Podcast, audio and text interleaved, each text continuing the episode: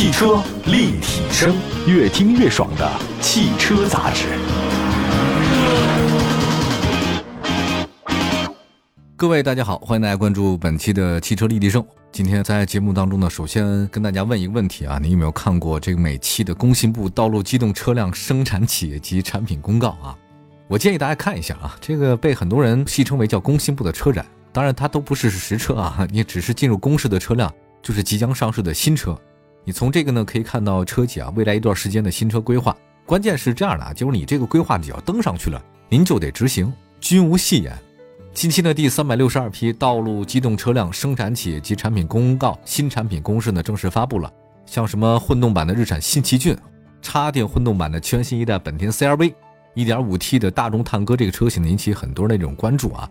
今天这期节目呢就聊聊这些呃引起大家关注的新车。那首先说一个东风日产新奇骏 e-Power，提到现在的新奇骏啊，我在想，这个三缸真是销量毒药。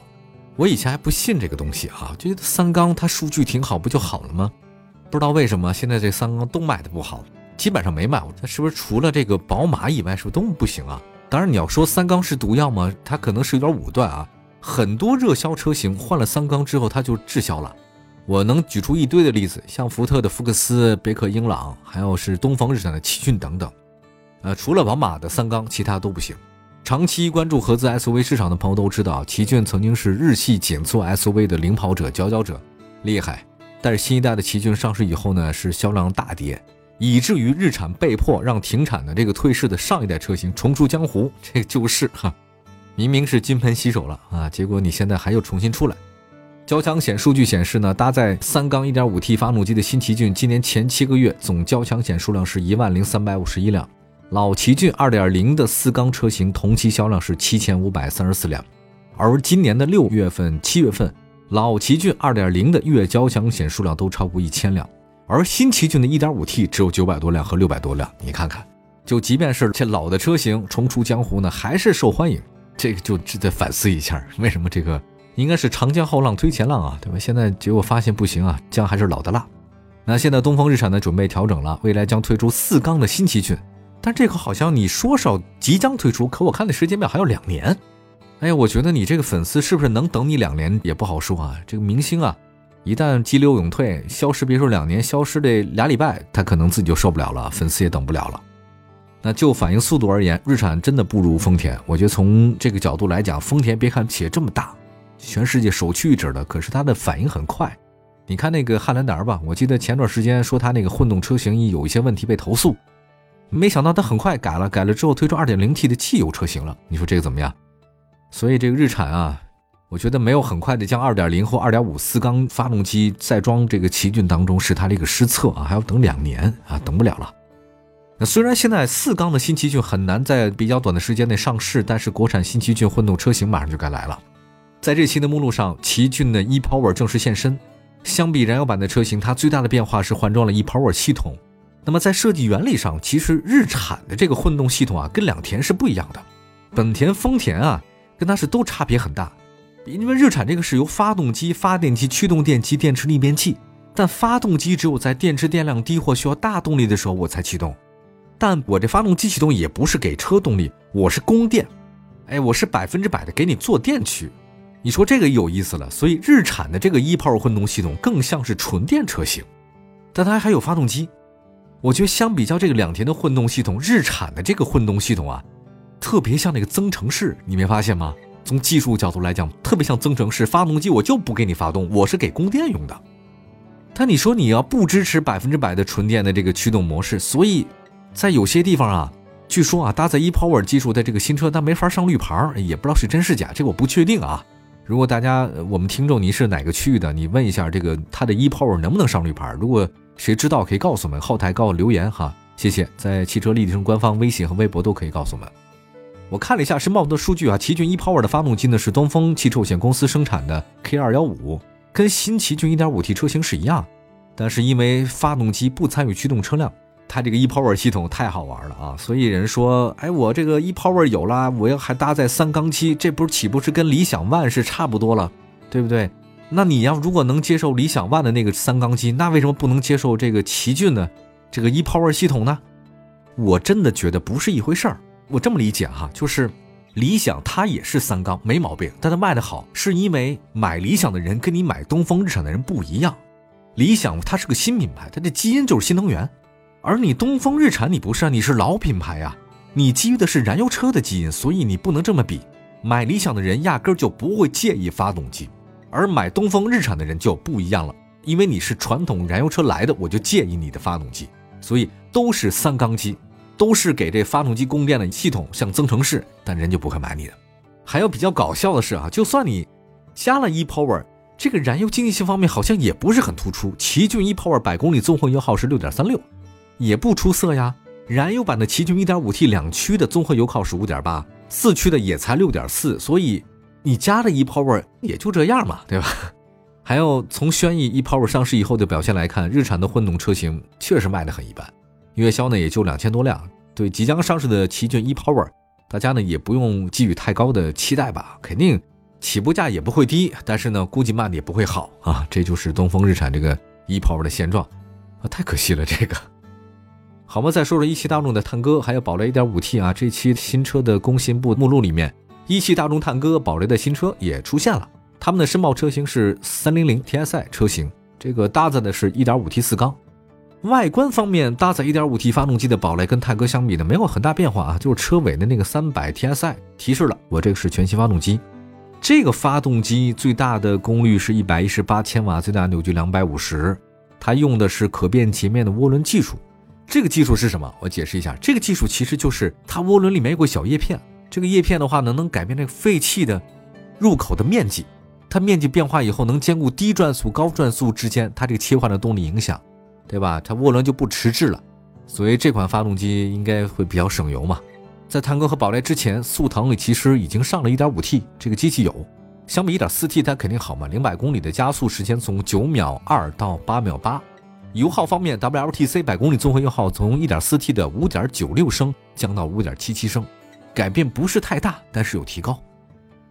哎呀，我也不知道大家记得不记得啊？之前那个一汽大众多款车型因为颗粒捕捉器的问题被投诉，对吧？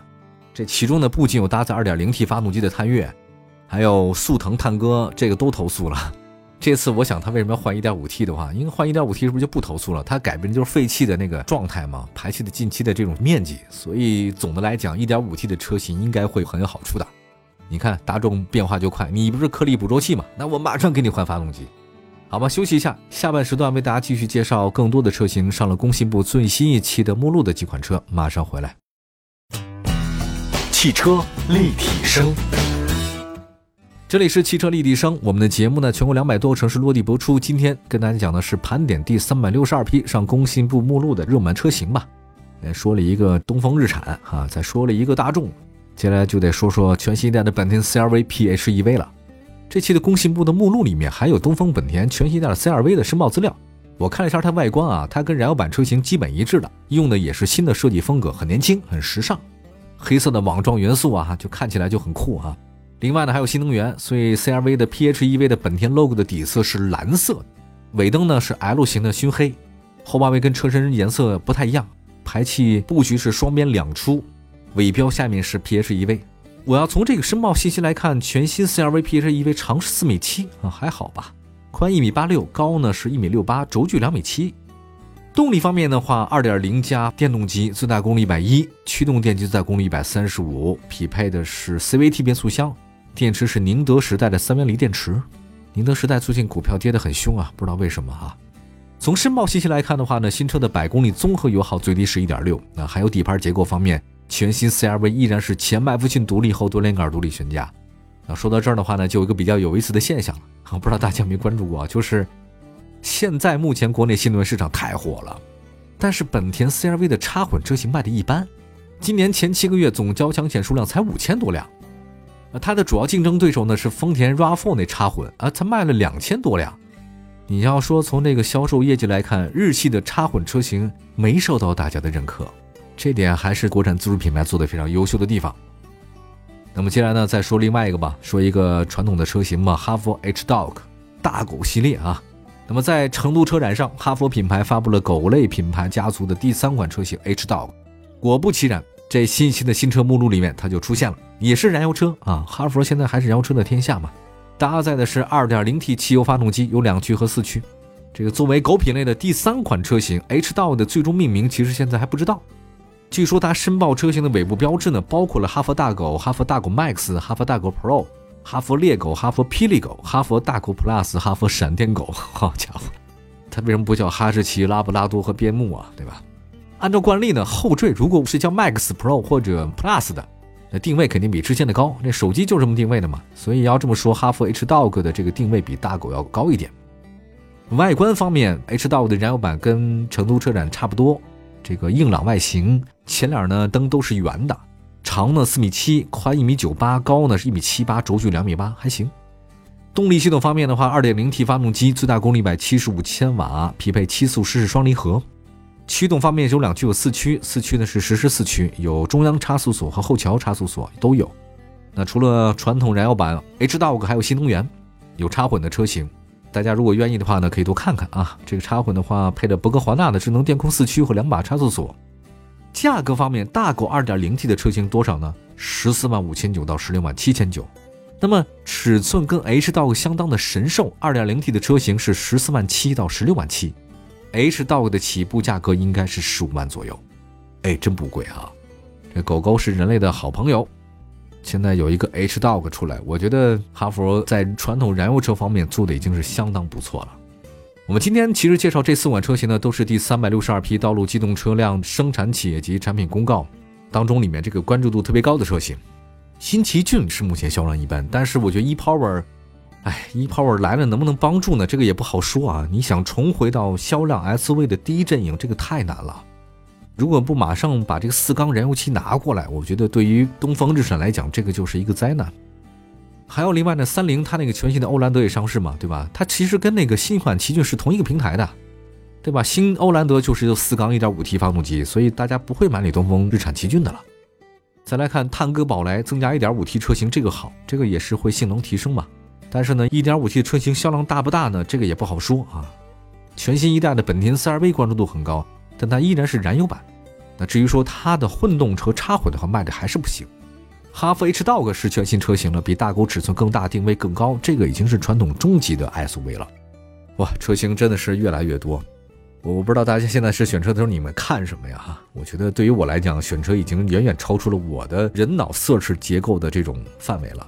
不太容易，在这个时代能选择一辆喜欢的爱车，或者说你不吃亏的车，你得比较起来是非常不容易的一件事情。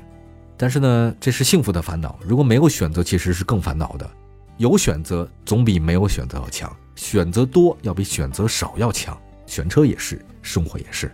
好吧，感谢大家收听今天的汽车立体声，明天同时间我们节目中不见不散，拜拜。